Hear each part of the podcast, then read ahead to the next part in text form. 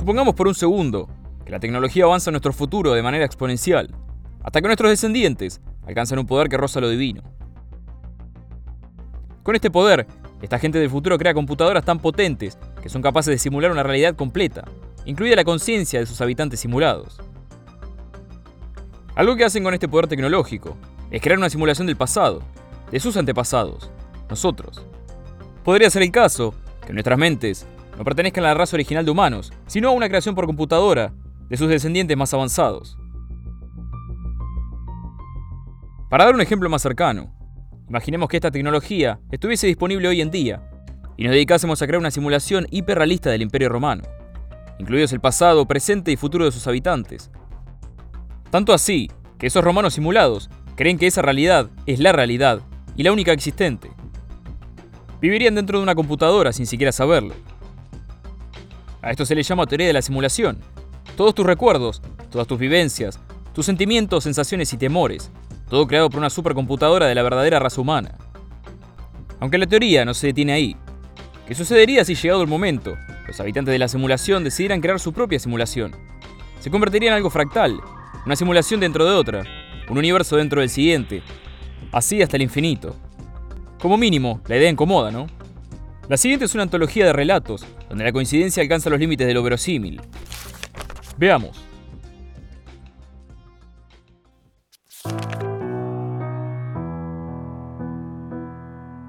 Edmund Berry Godfrey era un respetado farmacéutico y botanista inglés que residía en Greenberry Hill. En 1678 se vio involucrado en una lucha de poder entre católicos y anglicanos, causada por dos clérigos corruptos, Titus Oates e Israel Tong. Este par de embusteros anunciaron su descubrimiento de un plan del Papa para matar al rey Charles II de Inglaterra y reemplazarlo por James, su hermano católico. De hecho, el plan era parte de una conspiración para desacreditar a los católicos en Inglaterra. Oates y Tong visitaron a Edmund Berry, como respetado ciudadano, para testificar de palabra que los documentos sobre la conspiración papal eran legítimos. Berry demandó conocer los contenidos de dichos documentos, a lo cual Oates y Tong accedieron. El señor Berry reconoció los documentos como verdaderos, no sin antes avisar de las acusaciones a un conocido católico, Edward Coleman. Las acusaciones eran de todo menos creíbles. Los fondos vendrían de los jesuitas españoles. El confesor del rey de Francia y un par de monjes jesuitas habían sido pagados para disparar al rey cuatro irlandeses para apuñalarlo, y el médico de la reina, Sir George Wakeman, para envenenarlo. Sigamos. Se suponía además que hubiese una masacre de protestantes y una invasión francesa en Irlanda.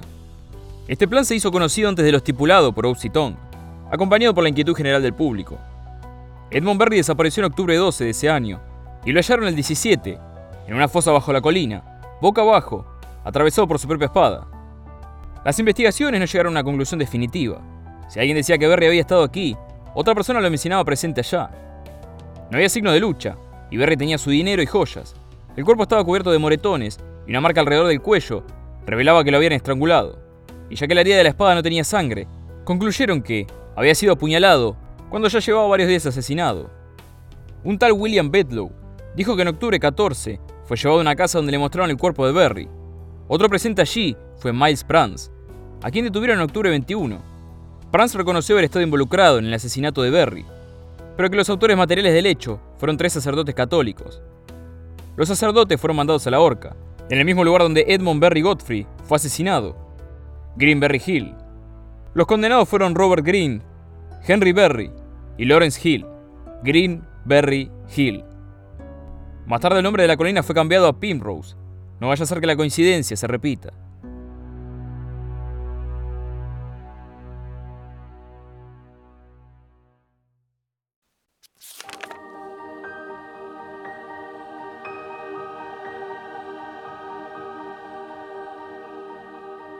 Un personaje ficticio termina muriendo en la realidad.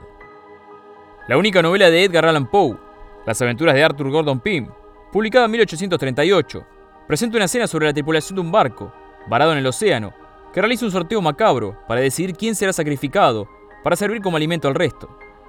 El elegido de aquel sorteo se llamaba Richard Parker. 46 años más tarde, en 1884, algunos miembros de la tripulación a bordo del barco Mignonette escaparon de una tormenta mortal justo antes de que el bote se hundiera.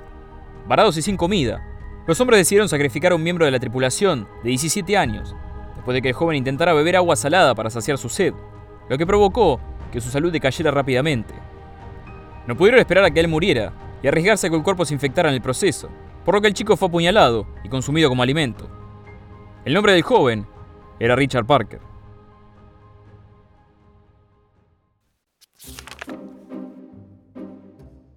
Una persona que decide terminar con su vida se arroja de un edificio y al salvarse, habiendo caído sobre un toldo, es hallado con un disparo en el pecho. La siguiente historia, que pudo haber pasado o no, fue contada por Don Harper Mills durante una cena en la Asociación Americana de Medicina Forense. En marzo 23 de 1994, un examinador médico revisó el cuerpo de Ronald Opus, concluyendo que la causa de deceso se debía a una herida de bala proporcionada por una escopeta. La investigación hasta ese punto indicaba que el occiso había saltado un décimo piso con la intención de matarse, habiendo dejado esto claro redactado en una nota. Cuando pasó por el noveno piso, un disparo de escopeta atravesó una ventana, dándole muerte al instante.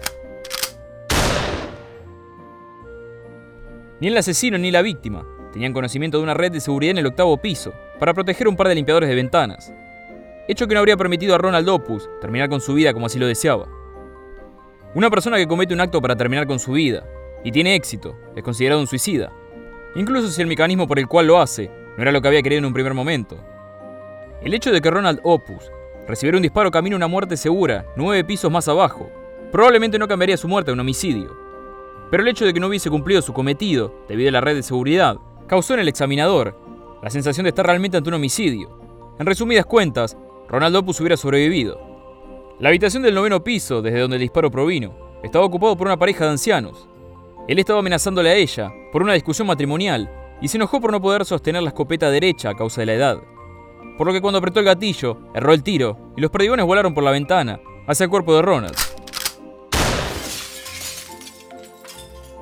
Cuando uno intenta matar al sujeto A, pero mata al sujeto B en su lugar, uno es culpable del asesinato sobre el sujeto B. El anciano fue confrontado con esta conclusión, pero tanto él como su esposa estaban seguros de que la escopeta estaba descargada.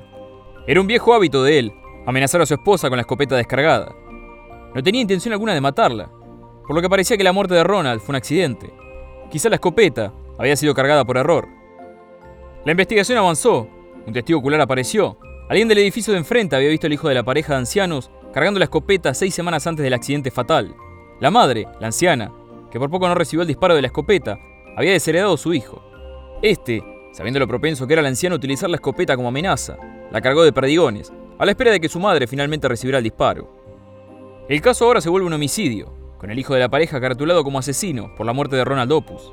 Este muchacho, el hijo de los ancianos, vio sus intentos por matar a su madre cada vez más alejados de concretarse, así que decidió terminar con su vida, arrojándose de un décimo piso, en marzo 23 de 1994. La pareja de ancianos era el matrimonio entre el señor y la señora Opus, los padres de Ronald. El caso no pudo ser cerrado como homicidio, ya que Ronald Opus había terminado con su propia vida.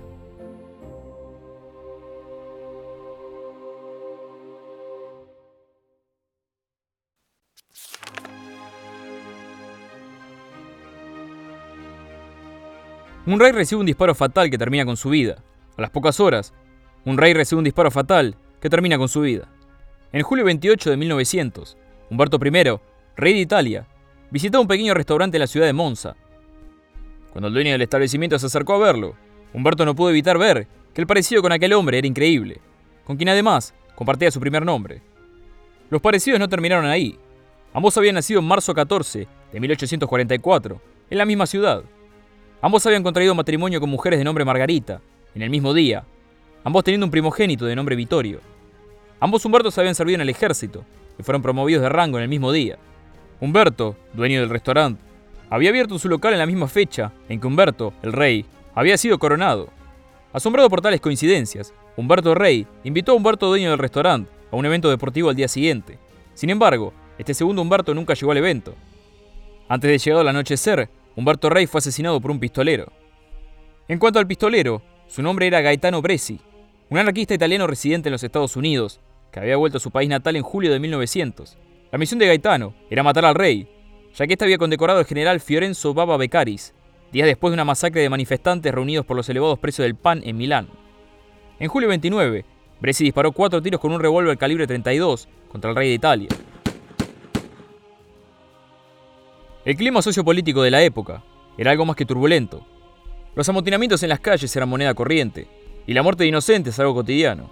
Una de estas víctimas civiles fue Humberto, el dueño del restaurante, razón por la cual nunca llegó al evento deportivo. Cayó muerto al verse atrapado en un tiroteo entre la policía y un grupo de anarquistas. La causa del deceso, cuatro disparos con un revólver calibre 32.